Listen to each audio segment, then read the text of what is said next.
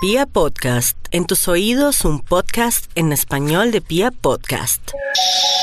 Los casos sin resolver, las leyendas que nos aterrorizan y los mitos que aún permanecen en nuestra sociedad.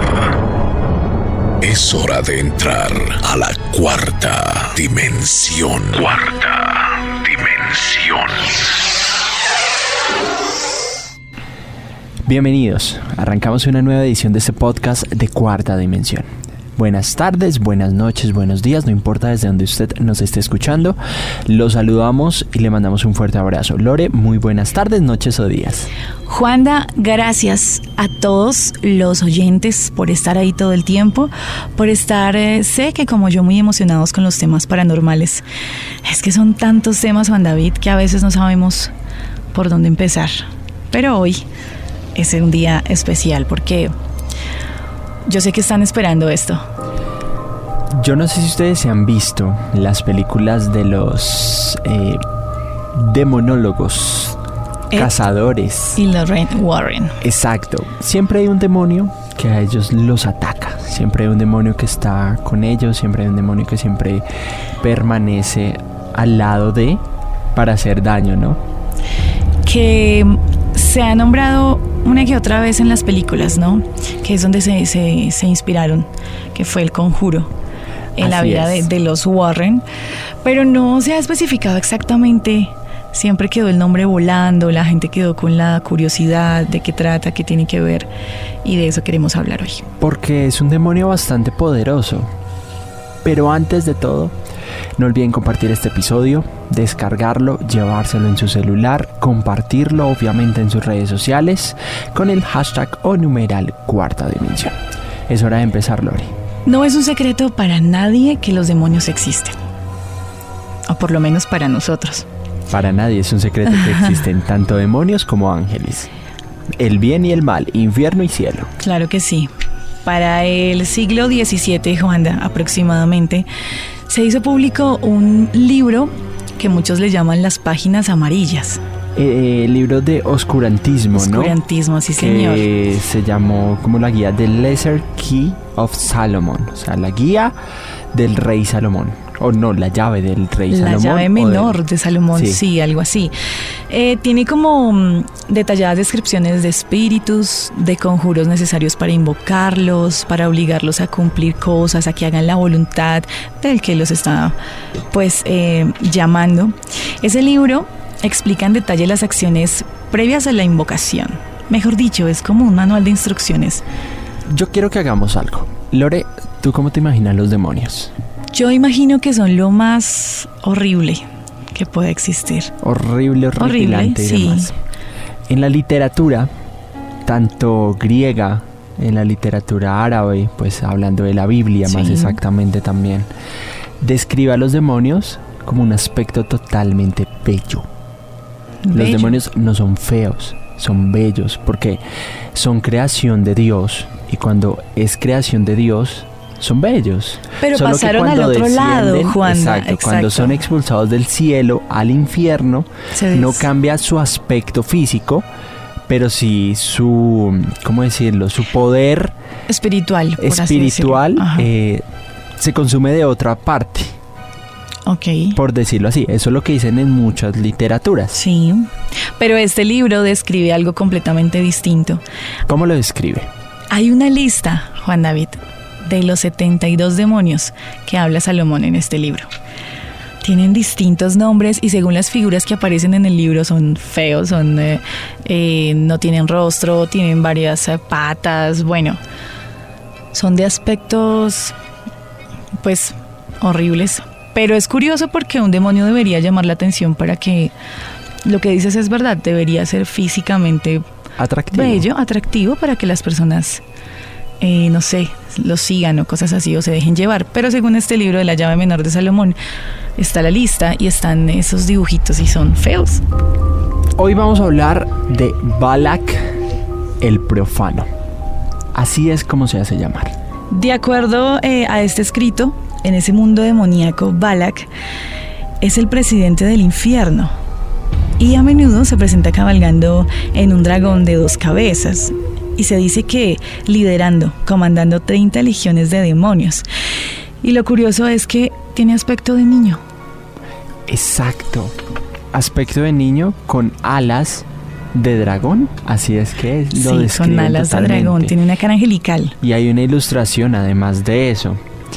Eh, hay una ilustración, o bueno, este tipo de ilustraciones se publican en el Dictionary Infernal. Diccionario Infernal. Se trata de un niño con alas que monta un dragón de dos cabezas y no una monja como es graficado en la franquicia de la película creada por el señor James Wan. Eso sí, en la película es precisado que Balak puede cambiar de apariencias y que lo hace para engañar a las personas. Incluso eh, se dice que hoy en día es invocado a menudo por practicantes de magia que buscan encontrar respuestas acerca de tesoros escondidos. Al hablar del conjuro, realmente el director como que dejó esa semilla y esa duda de quién era Balak, ¿sí? Pero, pero las personas que hoy en día, según los textos, eh, lo invocan es para encontrar cosas que nadie más sabe. Y acá también viene una cosa, es que el señor James Wan es una de las personas que está muy metido en ese cuento de los demonios, demonología y demás cosas, por eso los conoce. No estamos hablando de algo que no exista. Balak en los grimorios se menciona o es conocido como Bolak o Balú, que es un demonio imponente e increíble que como lo dijiste tiene bajo su mando 38 legiones de demonios menores. Según estudiosos de ese libro, Balak es el líder del infierno y es un ser que puede domesticar a las serpientes. Además puede profanar y tomar el control de miembros de las iglesias, ya sean monjas, sacerdotes o feligreses. Tal vez de ahí la imagen de la monja en las películas del conjuro. Ahora eh, también se dice que es muy probable que lo que pasó en Amityville en algún momento con los Warren, que en un podcast anterior hablamos, eh, haya sido causa de eso. Cuando este, este tipo entra y mata a los seis miembros de su familia, se dice que pudo estar em, llevado por, por, por este demonio, por Balak pues él decía que tenía una voz que le decía todo el tiempo lo que tenía que hacer. Tal vez por eso el director se fue por, esos, por ese ladito y quiso incluirlo en forma de monja a Balak en el conjuro. Aquí hay algo que les queremos preguntar y es, ¿usted cree o no en los demonios? ¿Usted cree, Juan David? Yo creo. Así como hay un cielo, así como personas de bien, así como hay ángeles que nos guardan a nosotros, también creo que hay demonios que intentan todo lo contrario a los ángeles.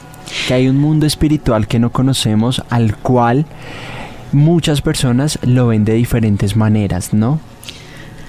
Yo quiero contar algo que alguna vez me pasó sobre un sueño.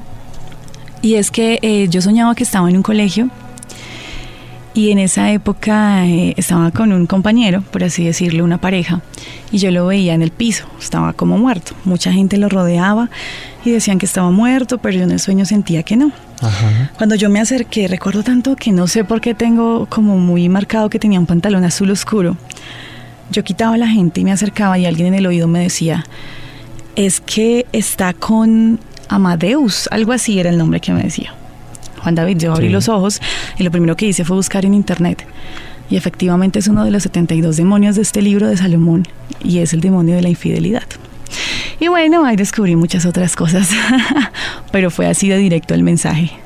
Si quieres saber o que hablemos más acerca de estos demonios que se esconden en este libro, Lore, que nos escriban y nos comenten si les gustaría saber un poco más acerca de Balak o de sus amigos o de sus historias. En el año de 1212 eh, existió un hombre que lideró a un grupo de niños y jóvenes a Italia con la intención supuestamente de liberar la Tierra Santa en Jerusalén. Sí. Pero los llevó a una masacre muy fuerte. Eh, estaba bajo el dominio pues de Balak. Hay otro caso en 1789, poco después de la Revolución de Francia, que pasó algo similar. Todos como culpando, culpando a este demonio porque se mete mucho también con los niños y jóvenes, tal vez por su aspecto angelical. Muchas gracias por escucharnos. Esto fue Cuarta Dimensión. No olviden descargar, compartir o comentarnos qué les parece este episodio.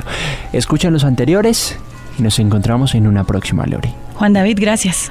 ¿De qué tema quiere usted que hablemos? Escríbenos. Para más capítulos, ingresa a www.vibra.fm slash podcast slash cuarta dimensión. Cuarta dimensión.